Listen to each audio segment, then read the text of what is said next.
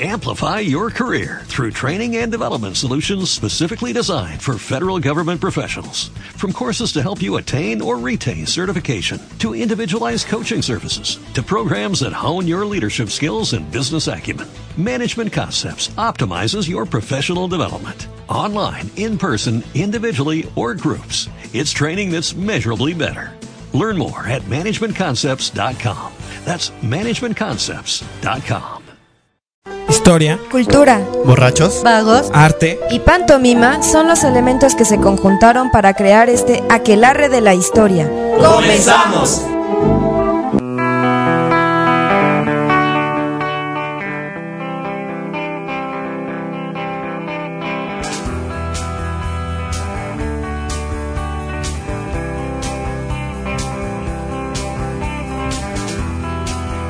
Aquelarreanos, bienvenidos una vez más a su aquelarre de la historia. Hoy me acompañan nuevamente en cabina su pilote,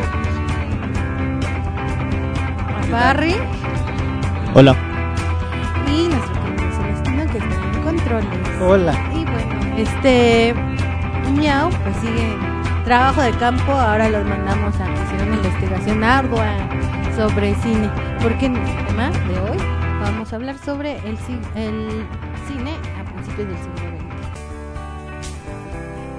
Ah, perfecto, nuestras redes sociales son... Ay, Disculpen, chicos. Nuestras redes sociales son en Twitter, aquelarre-h, en Facebook, ya saben, aquelarre de la historia, y en Gmail nos pueden a- encontrar como aquelarre de la historia. órale.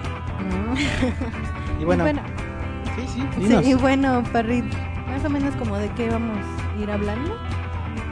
Bueno, el programa va a estar dividido como siempre en tres bloques. En el primero eh, trataremos los antecedentes del cine, ya saben, la fotografía y demás. Ahorita ahondaremos. Nuestro segundo bloque eh, ya entraremos al cine como tal, el cine mudo, al cine sonoro y al cine a color. Y terminaremos hablando eh, sobre el cine como medio político y social, ¿no? Su, su efecto que tuvo. Ay, gracias. Y bueno, ¿qué, ¿qué entendemos por cine o qué, qué es el cine? ¿De dónde, de cómo fue que na- nació el cine? ¿Alguien me puede responder esa pregunta? El cine es a donde invitas a las muchachas. Dijiste que es el cine, ¿no? O Bueno, que no las cadenas de cine, sino me refiero a, ¿cómo se llama? A lo que se llama como séptimo arte. Pues el cinematógrafo, eh, en pocas palabras, se puede decir que es la proyección de fotogramas, o sea, de fotos, eh, para crear eh, esta impresión de movimiento. En un principio, ¿no? ¿Cómo? Bueno, sí, en un principio. Ah, pero, o sea, sí, sí, ese sí, es, sí. Este es un programa de historia, ¿no? Hasta donde yo entiendo. Ponte seria. Disculpen ustedes. Acá vi Logan y no puedo con el show. No andes dando spoilers. Ay, Fíjate. bueno, creo que el antecedente más importante del, del cine, del cinematógrafo, pues es la fotografía, ¿no? Ujú. Que pues, yo creo que sin estas primeras técnicas de captura de la imagen, pues no estaríamos haciendo nada. O no estaríamos hablando de esto ni nos estarían viendo en el YouTube. Pero bueno, precisamente tomando este antecedente de la, de la técnica de la fotografía, ya a finales de el siglo XIX, bueno, primero con el invento de, de Edison, Edison el kinetoscopio. el kinetoscopio, pues se trató de hacer como las primeras eh, capturas de imagen, pero no que fueran estáticas, sino que estuvieran en movimiento. Y bueno, ¿qué pasa? Eh, aparece como la primer secuencia de, de fotogramas, que es la- esta que es muy conocida de, de un, caballo, un caballo corriendo, pero bueno, eran como experiencias que podían tenerse individualmente, porque eh, la máquina del kinetoscopio te ofrecía la posibilidad de que te metieras, o meti- bueno, de que pusieras tu cara. El ojo en un pequeño edificio donde se veía la imagen, que se reproducía. Tú que tenías mucho dinero desde chiquito, nos contabas que te compraron el S Viewmaster. Ah, sí. Yo de siempre regalo. quise Yo tener siempre uno quise y... uno. Yo lo rentaba, lo rentaba para mis amigos. Hace poquito en las Uy, chacharas decisión. uno y Desde chiquito ya te- casi me lo compro. Sí, sí, creo que un muy buen ejemplo sería el, el Viewmaster como el kinetoscopio. de- Algo parecido, Algo parecido. Porque sí, sí, a final de cuentas son escenas estáticas. Y en el kinetoscopio eran escenas que corrían, digamos, a cierta... Fotogramas que corrían a cierta velocidad y que te daban esa sensación de que la imagen estaba en movimiento. Posteriormente, ya con, el, con los hermanos Lumière, eh, a finales de siglo, yo creo que por, la década de 1890, En 95, de 95. hecho. Ajá. Bueno, unos años antes empezaron a, pues precisamente consigue uno de ellos un kinetoscopio. Dice, a ver, vamos a desarmarlo, vamos a verlo. ¿Y cómo funciona? Bien curioso, ¿no? Si, como dices, lo desarma, empieza a ver la mecánica y dice, "Ah, creo que podemos realizar. Oye, August, porque eran Augusto y, y- y Luis. En, en- en- Yo también mexicano. tenía esa maña de desarmar las cosas. Desarmé una vez la plancha y... Lo único que gané fue unos cinturonazos. ellos sí pudieron ser más curiosos y la volvieron a armar. Creo que con el kinetoscopio era un aparato grande, demasiado grande. Lo que hicieron los hermanos Lumière fue hacerlo una más pequeño, Exactamente, que fuera más y que obviamente ya fuera para una experiencia pues, colectiva. Ya no era nada más de que una sola persona lo podía ver, sino miles de personas podían. Y eso fue realmente su avance, ¿no?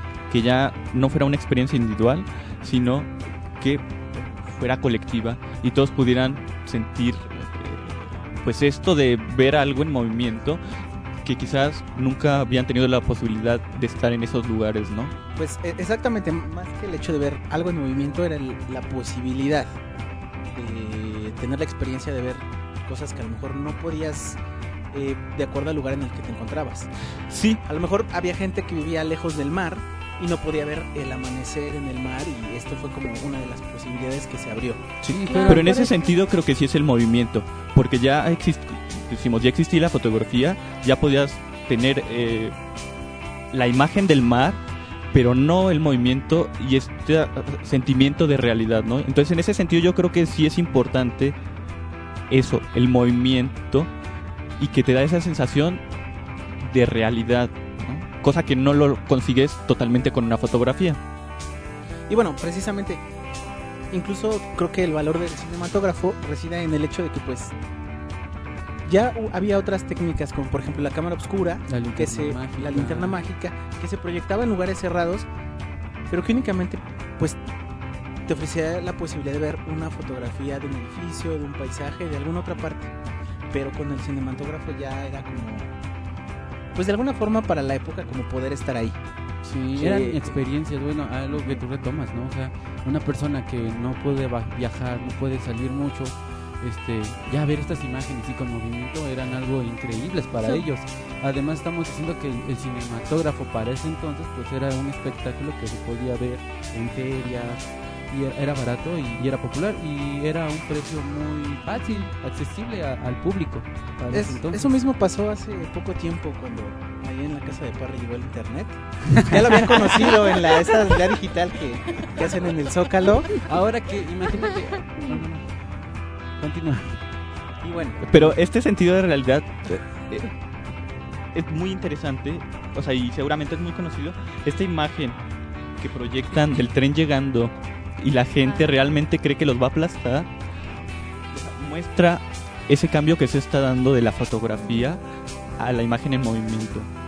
Y, a- y una, una experiencia nunca antes vivida, o sea, que realmente les hizo creer que esto, sin el sonido no, porque no existía esta experiencia ya con, con sonido, solo la imagen, realmente los iba a matar, ¿no? además de que bueno, actualmente lo vemos y nos parece pues como que de lo más simple, de muy mala calidad, pero por la innovación que fue para ese momento pues precisamente era el como como el chocar de frente con la realidad de, lo que tenías y lo que alrededor y lo que te podía ofrecer esa, esa proyección. Como bien dices, en las, en las primeras funciones hubo gente que salió corriendo cuando estaba por acercarse al tren porque pensaban que iba a salir eh, de la pantalla y pues les iba a aplastar. Entonces era su 3D. Exactamente. Ahora, también hay que señalar, era un tiempo de hacer proyecciones en blanco y negro, no tenían sonido, eh, A lo mucho los que, digamos, tenían como más presupuesto, eh, hacían uso de orquestas Con para musicalizar. Pero bueno, eso lo vemos un poco más adelante. Y la- lo que hicieron eh, fue el 28 de diciembre, ¿no? Que los hermanos... Diciembre de 1895. Eh, es la Lumière- primera. Salón Indio Proyección. Sí, del Gran Francia. Café de París. Sí, y de hecho la primera proyección no es esta tan famosa del tren llegando, sino de unos obreros saliendo ¿no? de la fábrica. De la fábrica de Lumière, exacto. Y los hermanos Lumière, bueno, habría que decirlo, eran venían de una familia de fotógrafos. Su padre era fotógrafo. Entonces, mucho de esto, pues ya tenían el conocimiento. Y De esos fotógrafos como los que había antes en el Zócalo, que salías con las palmitas No, nunca te tocó con los que estaban ahí con la botarga del caballo y el burritito sentado. y el Barney deforme. No, eso no. Pero bueno, Bueno, Dime. antes de cerrar el bloque, creo que también se decía, se tendría que decir que al momento se dan cuenta que puede ser un gran negocio, ¿no? Sobre todo porque, o sea, por las grandes posibilidades que les da, pero porque son producciones muy baratas, ¿no? Entonces, en ese sentido, también es interesante que desde un principio surge como un negocio. Ya después se le va a dar otros matices, pero en un principio sí se le puede ver, le ven estas posibilidades que les dan, ¿no? Porque con muy poco pueden obtener muchas ganancias. hablando precisamente de negocios, pues vamos a un comercial cinematográfico que nos hace llegar la agencia publicitaria de Miau. Miau. Miau Production. Vamos a escucharlo y ahí vamos a un poco de música y luego continuamos, ¿no? Con nuestro segundo bloque.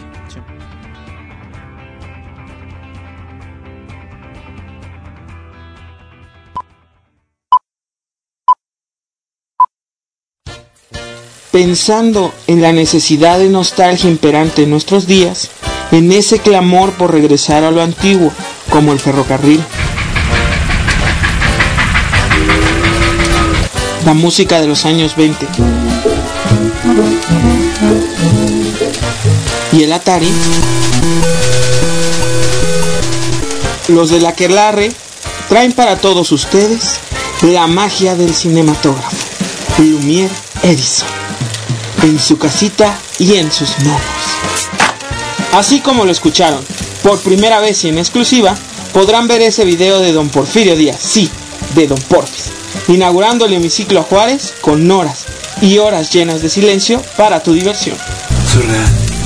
Si te preguntas cómo es posible, nuestro cinematógrafo tiene un adaptador con entradas a USB, DVD, disco de 3 y media y VHS para que disfrutes horas y horas viendo los discursos de José López Portillo Qué bueno que no fuimos a ver El Señor de los Anillos 6. Esto es más profundo. o la llegada de Tata Cárdenas a Los Pinos. Sientes el personaje.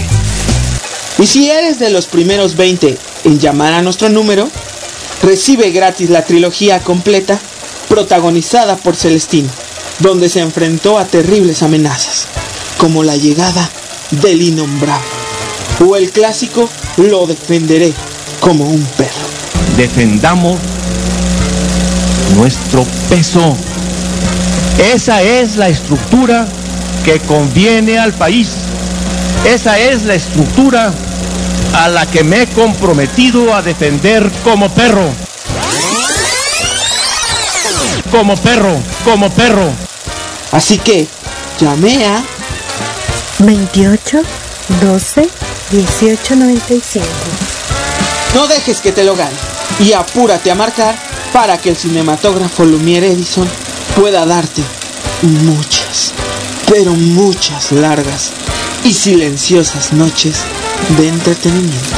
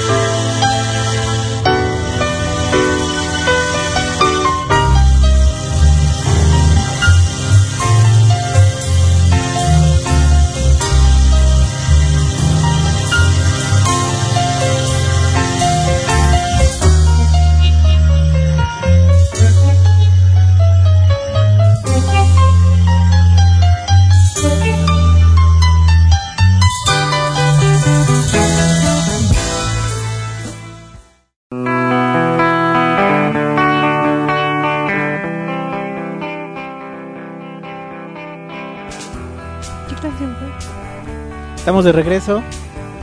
Y eso que escuchamos ¿Qué fue? ¿Qué se puede hacer? Salvo ver películas. La máquina de hacer pájaros, 1977. El disco se llama del mismo modo. Bueno, se llama igual ¿Qué se puede hacer? Salvo ver películas o películas. Es argentino. Y bueno, Ash, ¿De quién es? grande Charlie García. Oye, ya cambia de intérprete, ¿no? De, ¿No ves de que- artista musical. Charlie García se llama para nosotros como la vieja y confiable. No tenemos Bueno, Bueno, estábamos hablando precisamente como de ya una vez eh, que, que cuando empezaba a verse el negocio del cine, ¿no? ¿Quién fue como el el gran eh, cómo decirlo? emprendedor Precursor. pre- precursor de, de- de ese cine ya eh, más construido a partir de las secuencias y que ya no eran nada más vamos a pasar como pasa el camión aquí en el Dios Gómez Sí, sino ya una historia concreta, un guion, eh, como se hacía, por ejemplo, hasta ese momento nada más en el teatro. tenemos primero que, como bien dices, con los hermanos Lumière nada más eran este, cintas de un minuto menos. no es Entonces, ok. Continúa. Ah, Ah, publicidad sin fondo. Publicidad sin fondo que ya está muerto, ya no existe. Pero bueno, retomando. Los Lumière nada más hacían películas que duraban nada más 30 segundos o un minuto. Entonces, eh, con esto va a empezar a que mucha gente ya una vez que ve se va, eh, se va a impresionar y va a empezar a gastar eh, o a invertir para conseguirse de un, un proyector, un cinematógrafo. Entre ellos está, como bien dices, George George Miller. Méliès. George, George Méliès. George Méliès. O sea, le puso un. George Méliès eh, fue una de las primeras personas que entraron al, al, al salón indio y pues igual se sorprendieron, se impactaron y dijeron pues de aquí puedo sacar para hacer Sobre todo porque era puedo aprovecharlo ¿no? puedo aprovecharlo él tenía conocimientos en esto de la farándula y ilusionismo y ya sabía más o menos cómo tratar de convencer a la gente cómo atraerla hacer atractivo esto entonces eh, lo que hace es invierte para un proyector eh, también este con- consigue un teatro y en ese teatro va a empezar a realizar este Varias las- películas. varias películas una muy una muy famosa que muchos eh, pueden ver la imagen eh, en calles este, en cualquier lado es la de ¿Aquí afuera? sí bueno ¿Sí? Pues es que se me Es hace una que es una imagen ya muy muy icónica muy icon- Icónica, pero no es que cualquiera lo pueda No es que vayas aquí al lado, baño es y en la puerta va a estar dibujada. Bueno, Pero sí, de las demás icónica. icónicas es Eh, viaje a la La luna, luna. ahí donde la- el cohete le pica el ojo a la luna. claro Ah, sí. claro claro esa No, no. dinos, mija. continúa Pues- no, yo, yo de chiquita pensaba primeramente un este, ¿cómo se llama? Telescopio y decía, y me preguntaba, ¿no? ¿Por qué una luna está viendo en un telescopio? Y sí, este, no, bueno, así como yo lo estoy diciendo que era chiquita, imagínense en 1900, este, como 1902, cómo era eso, ¿no? O sea, Sí. No, porque se jugaba con esto que de la imaginación, Ajá, o sea, tú creer que ese tipo de cosas puedan suceder en esa época, ver a la luna, esos viajes hacia la luna, o sea, también fue algo como wow, lo último en el momento Sí, y que y- estaba al alcance de la gente, es lo, lo- lo interesante.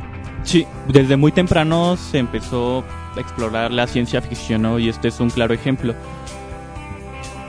Cómo estas personas están imaginando que va a ser en un futuro eh, o los avances tec- tecnológicos que se van a tener, ¿no? Que incluso ya se va a poder llegar a la luna y que va a haber, hay marcianitos, bueno, no marcianitos, Selenitas. Selenitas. ¿no? Entonces también está mostrando mucho de las ideas que traen eh, la población en estos momentos, ¿no? Sí, sobre todo por Julio Verne, ¿no? O sea, también un la, la tipo de la literatura que estaban que estaba en boga en ese tiempo. Pero sobre todo eh, también, bueno, como dices, empezaba como este tratar de explorar a lo que hasta ese momento era imposible, el viaje a la luna, y no nada más en, en la perspectiva como de los avances científicos, sino también eh, tratar de explorar un poco en lo que era como más oculto. Empieza, por ejemplo, eh, hay, hay una secuencia de, de películas que se llaman Los vampiros. Eh, está por allí el gabinete del doctor Caligari.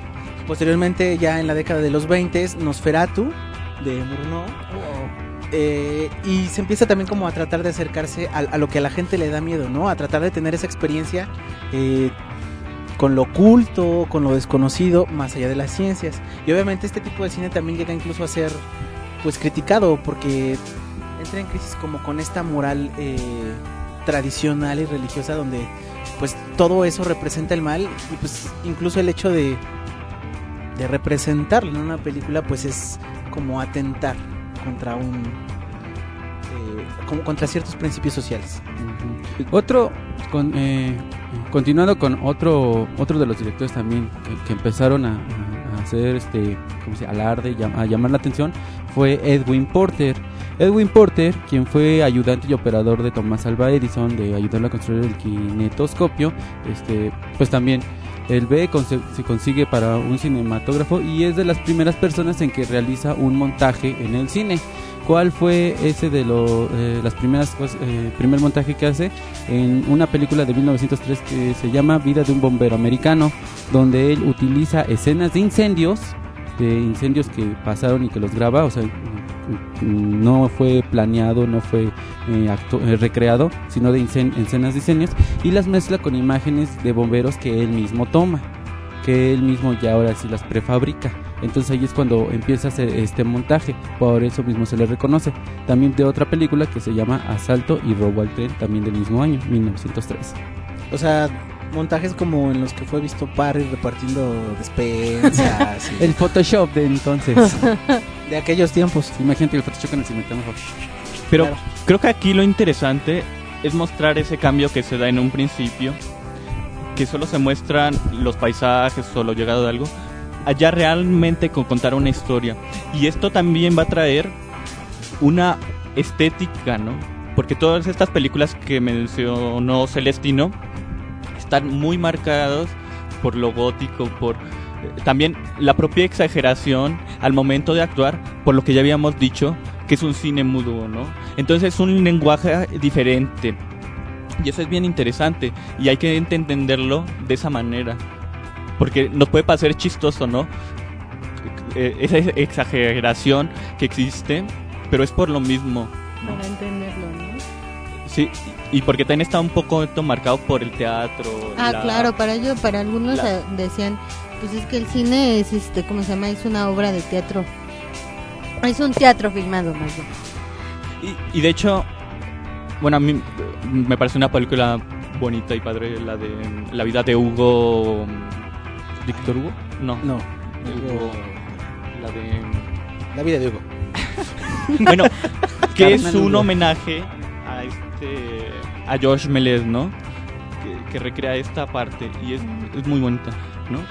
Bueno, pero también esto que decíamos de que el cine mudo, eh, ya cuando entra el sonido, pues también va a ser una revolución, porque también va a romper la estructura, la propia estructura que tenían las películas anteriores, ¿no?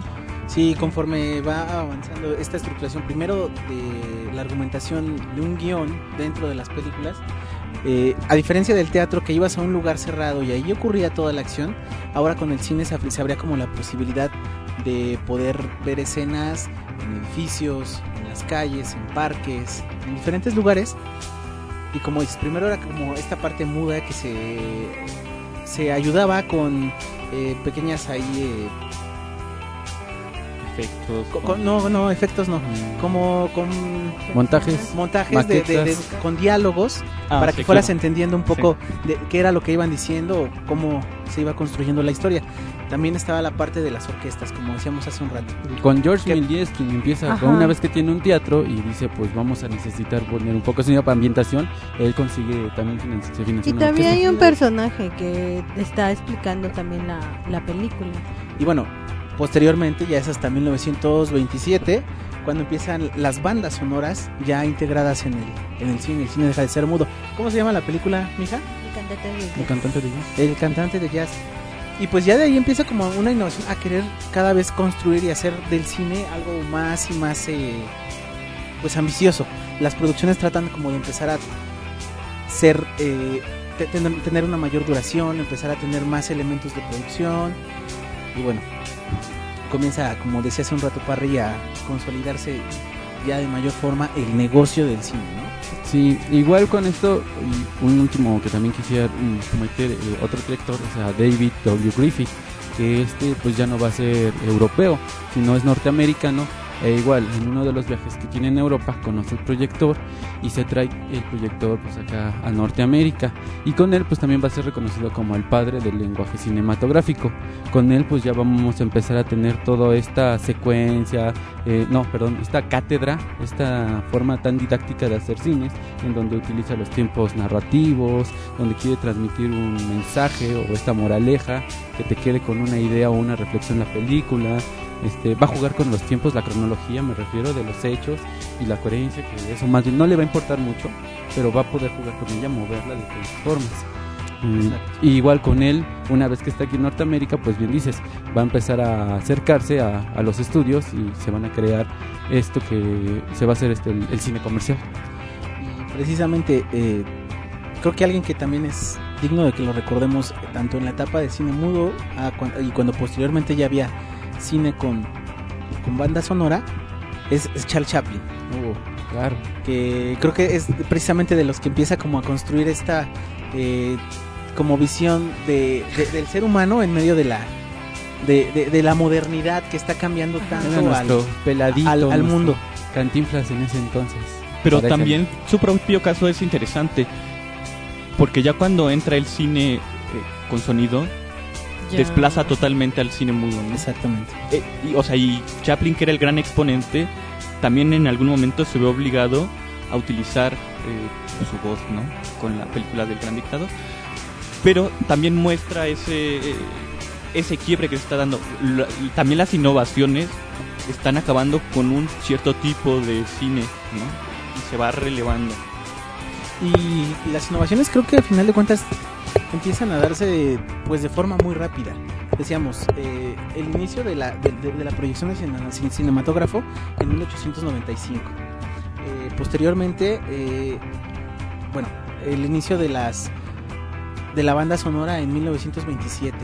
Pero creo que también pocos años después, a pesar de que desde principios de siglo, de siglo ya existía la fotografía a color, en 1935 empieza a hacerse las primeras filmaciones que se decían en Technicolor y que cada vez se van mejorando más con las técnicas como el Cinemascope que ya dan eh, unas proyecciones cinematográficas de mayores formatos y que obviamente pues hablan de que hay más presupuesto, de que hay eh, dinero para pagar los Mayor costos. que- especialización, una industria más grande. Exactamente. Bueno, es, es, es- como un... Bueno, sí, como decíamos, es un negocio en, en constante innovación. Sí, todo eso lo va a, a entender y a, a poner en práctica Estados Unidos. Estamos hablando que ahí se realizan los primeros estudios cinematográficos, Universal Studios, Metro este, Goldwyn. Metro Golden. No le hizo igual, pero como que sí olió al león. el metro venía muy lleno, por eso. Sí, No, no pues hay que bañarse. Venía también este Hollywood, comienza para entonces una naciente Hollywood que empieza a hacer películas atractivas. Am, ¿Qué otras? Bueno, creo que en su mayoría pueden ser esas las más sobresalientes, ¿no? Porque existen pequeñas, independientes, que poco a poco pues van a empezar a, subir o a ser absorbidas en ese tiempo. O sea, la industrialización del cine en Estados Unidos va a incrementar. Obviamente tenemos en otros países como en Italia, Francia, este, ¿cuál era el otro? Am, Alemania, eh, donde van a tener también sus propios, este, Rusia. sus- Rusia, donde van a tener su propio cine, pero se van a ir más hacia un cine de arte o un cine más especializado en cuanto a, por decir, en Francia tratan de adaptar libros a estas películas. En Más, Italia, más cercanos a las vanguardias, ajá, ¿no? En Italia que influyera. Es que exactamente es lo que eso es lo que creo que diferencia de el cine norte- el norteamericano a- al cine de Europa. Eh, mientras en Norteamérica se trató de hacer más estar desarrollando el cine con esta perspectiva comercial, en Europa se estaba experimentando con la como dices las vanguardias, ¿no? Está el caso de Luis Buñuel, el perro andaluz y muchas otras Están películas. ¿no? experimentando con el lenguaje cinematográfico, ¿no? Más que seguir una fórmula, tratar de romperla y mostrar nuevos este, resultados, ¿no? Bueno, cortando un poco aquí. ¿Se acuerdan de Jacobito? Ah, ya me cayó, hombre. Pues no se anima a volver a venir, entonces hemos este tenido que volver a eh, Desde que lo a mandamos contratar a la a la tal Chio. Desde que lo mandamos a Cuba, como que dijo yo ya no voy, a mí me ponen mucho trabajo, entonces yo nada más le dije, Chío, ¿puedes echarme la, la mano? Sí, yo moví mis influencias y le dije a Chio. No, bueno, Chio es bien chambeadora y, y se fue a se fue A entrevistar a tres personajes muy muy famosos de o que están involucrados aquí en la en esta historia de la industria cinematográfica. Y pues como diría la la Chio, pues pues vamos a ver, ¿no? vamos a ver qué qué nos cuenta. Amigos de Naquelarre, esta vez me encuentro con tres grandes caballeros, tres contemporáneos, tres grandes pilares del cine en el naciente siglo XX. Luis Lumière, Georges Méliès y David Griffin. Estos sujetos, ¿qué digo sujetos? Estos fundadores de la cinematografía en el mundo están aquí para hablarnos en carne propia de sus grandes aportaciones. Comencemos con el creador, el inventor, el visionario, Luis Lumière. Él, junto con su hermano Augusto, dieron vida, origen, forma al cinematógrafo.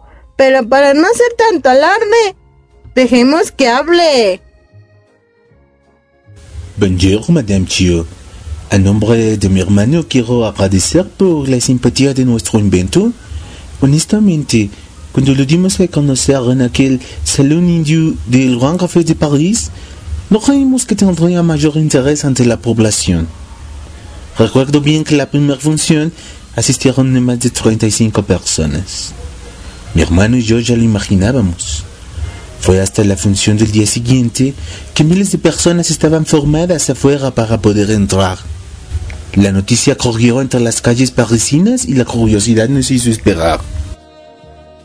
Y díganos a la audiencia, ¿cómo se les ocurre esa idea descabellada, impresionante, fabulosa del cinematógrafo? Mi hermano y yo provenimos de familia de fotógrafos y conocíamos otros medios de proyección, la cámara oscura, la linterna mágica, entre otros artefactos. Fue cuando conocimos el kinescope y usamos su mecánica para crear un aparato más portátil y que más de uno pudiera mirar a la vez. Mi hermano quiso llamar al invento fotoproyecmatoscope y yo le dije, no seas bubu, llamémosle cinematógrafo. Es más fácil de escribir. Ya después conseguimos hacernos con la patente. ¡Qué increíble su historia! Inspiradora y certera. Aquí a mi lado tengo también al señor empresario, George Milais. Cuéntenos su historia, por favor. Bonjour, madame. Le cuento que yo fui uno de los primeros en conocer en aquel salón el cinematófago. Quedé muy impresionado ante lo que mis ojos no podían creer. Y no quise pasar la oportunidad para hacerme de un proyector. Con mis conocimientos en la fagándula francesa e ilusionismo me convertí en el primer cineasta en llevar historias espectaculares, sorprendentes y fantásticas. Los hermanos Lumière hacían secuencias de un minuto menos. Yo, en cambio, realicé películas de 10 minutos o más. Conocerán la muy famosa película de Viaje a la Luna o El posesor de Dreyfus. ¡Qué barbaridad! Y díganos, ¿sus películas ya tenían sonido? Desgraciadamente no. Nunca reparé en eso. Sin embargo, mis proyecciones eran en un teatro cerrado y contaba yo con una orquesta que se amenizaba la película. Mucha gente le fascinó. Interesante y magnífico. Sería ver ese momento épico. Y para terminar, está también conmigo el cineasta norteamericano David Griffith, quien no solo trajo del otro lado del charco este nuevo arte, este inverosímil artefacto. ¿Quién más que el mismo Griffith para hablarnos de eso? Hello, Miss Shio. I'm David W. Griffith. Yo haber sido gran pionero de muchos descubrimientos, aunque muchos habérmelos adjudicado. Pero de lo que sí estar seguro es que ser el father del cinematography's language. Utilizar muchas abilities and técnicas para contar best histories. Usar el tiempo narrativo. No importar la cronología de los hechos ni la coherencia, y mejor usar la imagination y transmitir un mensaje con my movies. Now, everyone usa my knowledge para hacer películas. Perpleja, anonadada y entusiasmada me encuentro ahora junto a estos personajazos. Quiero agradecer el espacio que nos dieron para hablarnos de sus aportaciones. De ahora en adelante, el cine lo veré con otra mirada, con otra perspectiva y enfoque. Regresamos con ustedes a la cabina de la Quelarre. Ahora sí, voy de convenenciaros. Así los querré agarrar. Párenme las regalías que me deben de mi invento. No se hagan como dicen los mexicanos. No se hagan guarres.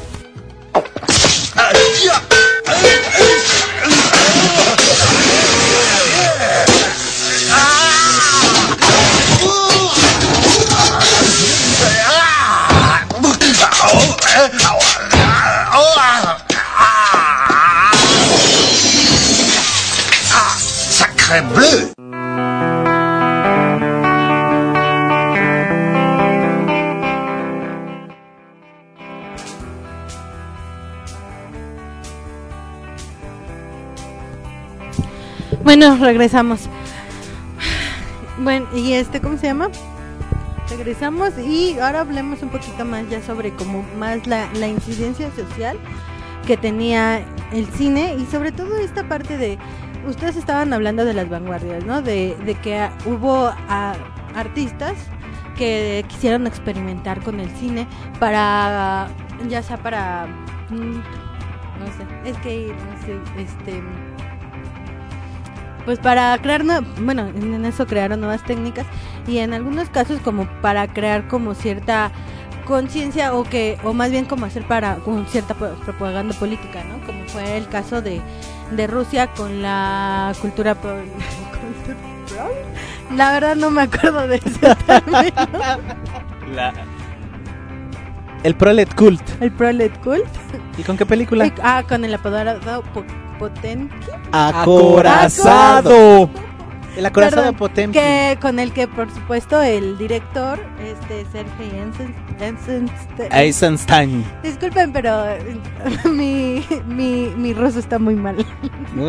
Nuestro cuate, Sergio. Entonces, bueno, él lo que lo que hace con esto pues es narrar, ¿no? A- a este lo que pasó en 1905 y este experimenta con el cine y de hecho hasta llega a crear como movimiento, ¿no? Porque el cine en ese momento, me refiero a, perdón, el movimiento, moviendo las cámaras, ¿no? ¿Por qué? Porque en cine en ese momento, o sea, estaba en un, la, perdón, las cámaras estaban en un punto fijo y los que se movían eran los actores, el escenario, pero la cámara se seguía fija, ¿no? Y lo que él hace precisamente como es, pues estamos hablando de, de ¿cómo se llama? De balazos y todo esto, pues hacía como el... Disculpen, estoy. Trataba de integrar Ajá. cierta. dar- darle como. perspectivas, ciertas perspectivas. Entonces, pues esto es este, pues cómo empieza a hacerse una nueva, bueno, una nueva técnica, ¿no? Pero además, bueno, esto de que mencionábamos del, del Prolet Cool eh, tiene que ver con el hecho de que el cine, eh, pues precisamente ya eh, estaba tratando de tener una función no nada más del entretenimiento, sino de concientización eh, de la sociedad. Y en este caso, eh, la sociedad o, o los proletarios, de los, proleta- los proletarios rusos, para hacerlos ver de cuál era la situación de Rusia eh, frente a los gobiernos zaristas y cuáles eran las respuestas que el gobierno daba y que estaba dando en el plano real a las protestas sociales, al descontento no nada más de la gente, sino de muchos eh, cuerpos cercanos al gobierno que más allá de atender las demandas pues eran reprimidos. Y bueno, pues precisamente el Prolet tra- trata como de llamar a la concientización eh, para que la gente esté consciente del espacio en el que vive y de las, de, de las demandas que quizás son necesarias para mejorar pues la situación en la que se encuentra o los posibles las posibles causas de, un descontento social. E incluso resaltar el, al propio proletariado, ¿no? El, el proletariado como personaje, el, el hombre de a pie, eso también eh, está marcando el propio discurso, ¿no? Porque en películas anteriores no se le daba mucho peso a esto. Y, y este tipo de cine sí es lo que va a intentar. ¿No? También, también ahí hay una diferencia. Bueno, además de eso, pues ya veníamos diciendo, eh, existe un poco como... Además de este cine comercial, eh, también empezaba como a, a crearse un cine eh, que cuestionaba cuál era el futuro de, de la humanidad con tantos avances tecnológicos que estaban dándose. Está el caso, por ejemplo, de la película de Metrópoli, No, claro. donde obviamente llega un momento en el que es tan automatizado el, la vida de los, de los seres humanos Se vuelve una máquina, ¿no? La chica. No, la chica. La- Hacen una máquina. Hacen una sí. persona. Sí. Ay, perdón, ahí no me. En, en su, en su caso, Chaplin también con tiempos modernos hace como ciertas críticas a cómo se va modernizando eh, la ciudad, el crecimiento, eh, la acumulación, no, eh, cómo cada vez hay más población, no hay empleo, ese tipo de cosas. Sí, hay como varias, varias, ¿cómo se dice? Películas con esta crítica, con esta crítica social, como tú dices. Por ejemplo, también denuncian el fascismo con la película que ya habíamos mencionado, con el gran dictador y este y también empiezan a retomar como este cómo se llama? empieza a hacerse también el, cine de empieza a crearse el cine de gángster con todo esto de la Gran Depresión y todo lo que estaba pasando en Estados Unidos. Sí, y bueno, también creo que otro de los usos, sobre todo desde el cine comercial, el cine norteamericano, es que se empieza como a promover el American Way of Life. Eh, este modelo de vida donde la familia es la base del éxito. Un padre, una madre, y obviamente cómo están teniendo as- ascenso económico que se empieza a reflejar en bienes materiales, en automóviles, casas y que promueve un modelo donde pues prácticamente es como la familia perfecta. Sin embargo, creo que no tarda mucho en salir como la crítica o la contraparte hacia la década de los años secu- 50 con actores como James Dean, eh, esta película de Rebel sin causa, está también eh, la película de Al este del Edén, eh, Blackboard Jungle, donde se empieza a ver que a pesar de que existen este digamos e- espacio donde la clase media está mejorando, está teniendo beneficios para sus hijos, pues no está exenta de tener problemas como la desintegración familiar, el alcoholismo, y que se ve sobre todo, por ejemplo, en películas como la de Rebelde sin causa.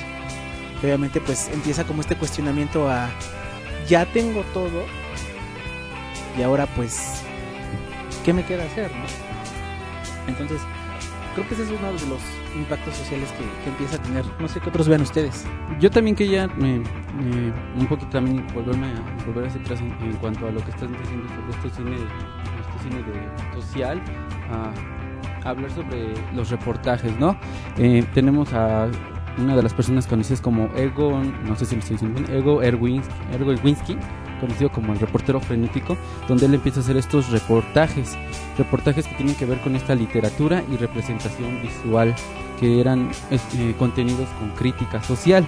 Eh, aquí es donde damos paso, bueno, bien dices, hay un, hay un cine este, eh, comercial que trata de llegar a, se, se basa o, o tiene como sustento el- la ciencia ficción y que obviamente trata de bajar la sensibilidad o este trabajo riguroso de- del arte y sus valores estéticos para atraer más a este público.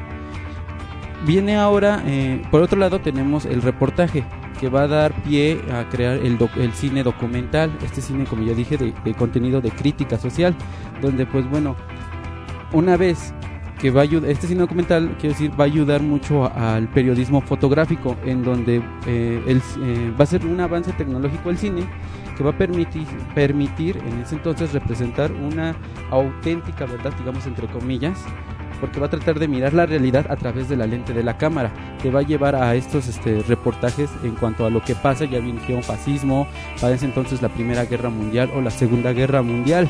Eh, hablamos que a finales de los 30, por cada británico que compraba el periódico, pues dos iban y compraban un boleto para el cine para enterarse de, de lo que pasaba. Eh, es decir, en las películas, antes de que empezaras a ver la, la función estelar, pues pasaban videos de cómo estaba la situación en distintos países, qué es lo que estaba pasando. Entonces así es como la gente se iba informando. Hay una anécdota muy graciosa en, en mi familia, porque igual cuando una vez la familia nos fuimos al cine, eh, hace mucho tiempo, precisamente en, este cine, antes de empezar la función, este, pues salían estas, estas noticias, ¿no? De qué es lo que estaba pasando en México o qué pasaba en otros países antes de la función estelar. Y ya cuando terminaban las noticias pues mis, eh, terminaba la noticia ya iba a empezar el- el- la película estelar y mis abuelos se, se levantaban y decían ya vámonos hijos ya se terminó la película Esto- Es que no- eso pilote no era el cine, tenían una televisión grandota. Pero bueno, Eh, era la La- la pregunta creo que obligada, ya para empezar a cerrar poco a poco. Ya existía este debate desde que se empezó a perfeccionar la técnica de la fotografía. A principios del siglo XX, el arte, el, el cine era arte. Cuéntame, mija. Yo no tuve historia del arte, nunca me gustó la historia del arte. No, pues es que no es Así algo que lo sepas por una clase. Es que no tengo el marco temático. no, pues este, yo creo que. ¿Cómo se llama?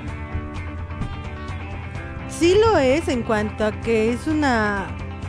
Es, y sobre. Bueno, yo no lo diría tanto, aunque me vea medio mal, como el, el de Hollywood, sino más bien precisamente el que estábamos hablando, el que estaba comentando, el de las vanguardias. ¿Por qué? Porque están tratando de crear una conciencia y para mí el arte particularmente eh, está en- te trata de decir o de de provocarte como una reflexión de tu de tu mundo no alrededor este mm, eso para entonces para mí el arte el, la- perdón el cine de vanguardista y eso sí se me hace Pues yo creo que habría que también esa pregunta hacerla más o menos de este, ¿cómo dice? Como tú dirías. Hay que verlo desde qué perspectiva me estás diciendo. Oh, oh, ya me vas a imitar. Porque para ese entonces, bueno, los, eh, lo, lo dicen lo- en, en las lecturas que, que, que todos, pues el, el arte a principio, eh, bueno, el cine a principios de, de que comienza con- como arte no se le considera. Va a haber un problema con la élite intelectual que va a decir esto no, no puede ser arte, no hay sensibilidad, no hay valor estético, no hay tal, tal cosa que ellos puedan entender los intelectuales como, el, como arte.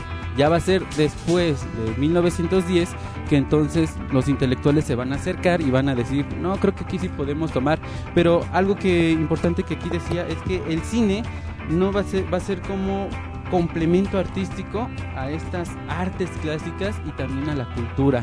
Entonces, desde ahí, ya hablando desde un eh, hablando desde este estudio de que las intelectuales o estas élites intelectuales lo ven como arte, sí, ya va a empezar ahí.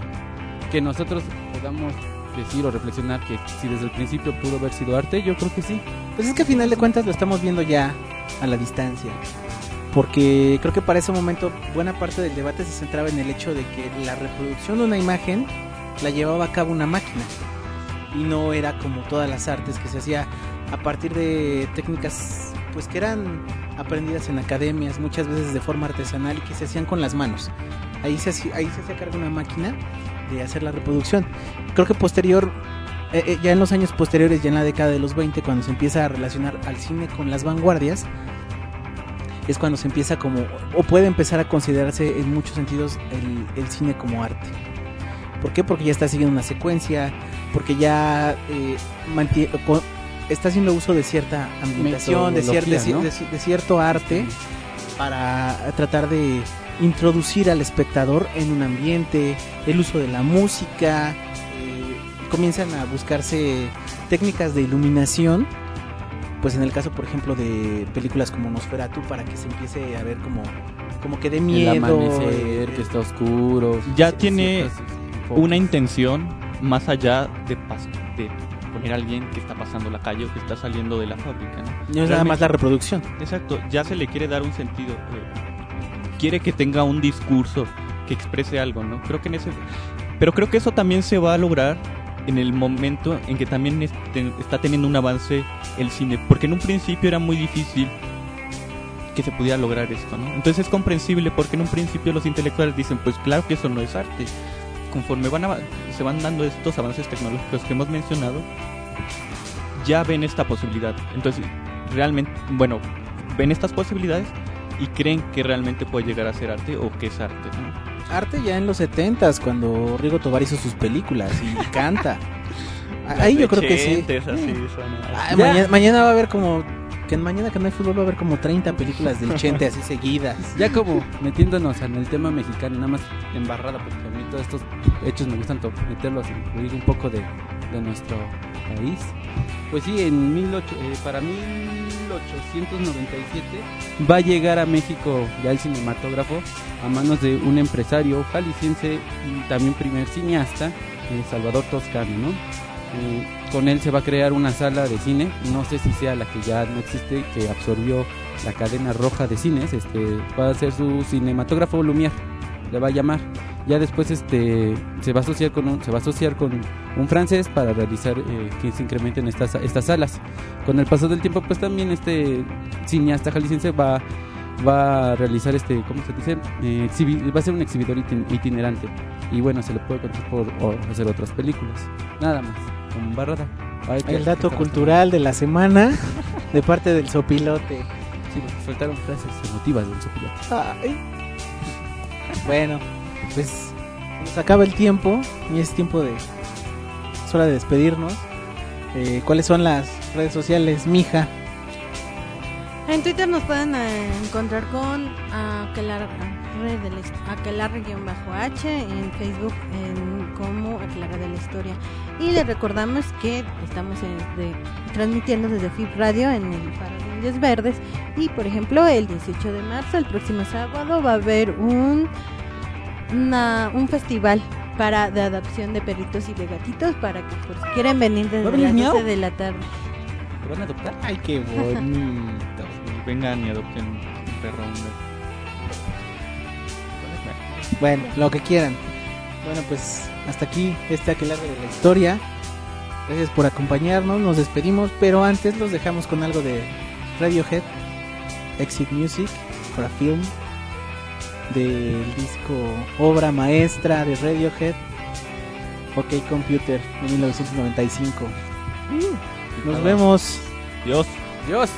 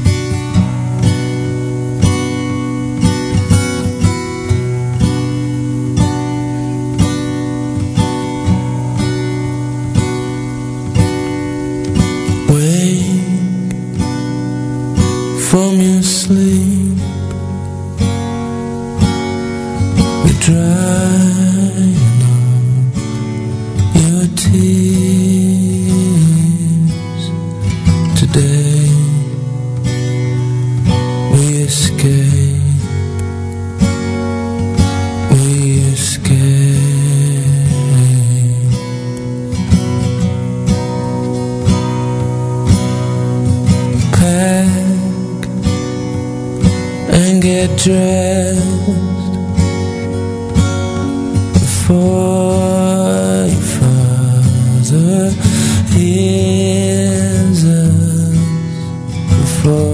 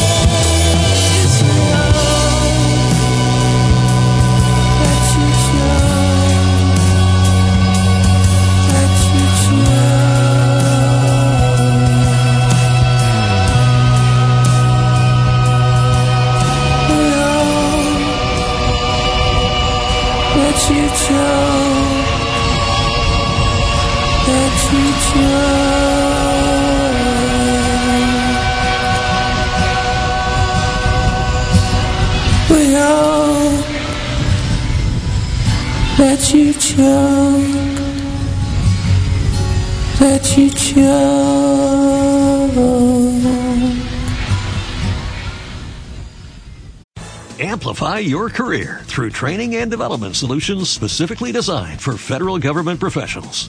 From courses to help you attain or retain certification, to individualized coaching services, to programs that hone your leadership skills and business acumen, Management Concepts optimizes your professional development. Online, in person, individually, or groups, it's training that's measurably better.